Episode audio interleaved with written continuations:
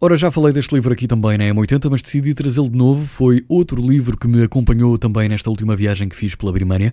Um livro deste filósofo francês, A Teoria da Viagem, de Michel Onfray, eh, que, no fundo, este filósofo coloca-nos uma série de questões, a nós, viajantes, faz-nos pensar sobre a viagem, sobre o momento em que começamos a viajar, um momento concreto, sobre o porquê viajar e, mais importante ainda, sobre o regresso de uma viagem. O regresso onde tudo está igual, menos quem chega nós. Consegue também mostrar-nos a diferença entre um viajante e um turista, a diferença entre os nómadas e os sedentários, mas em casos específicos. Para quem gosta de viajar, este é um livro que recomendo a 200%. Para quem não gosta de viajar, recomendo a 300%, porque vai ficar com vontade de experimentar.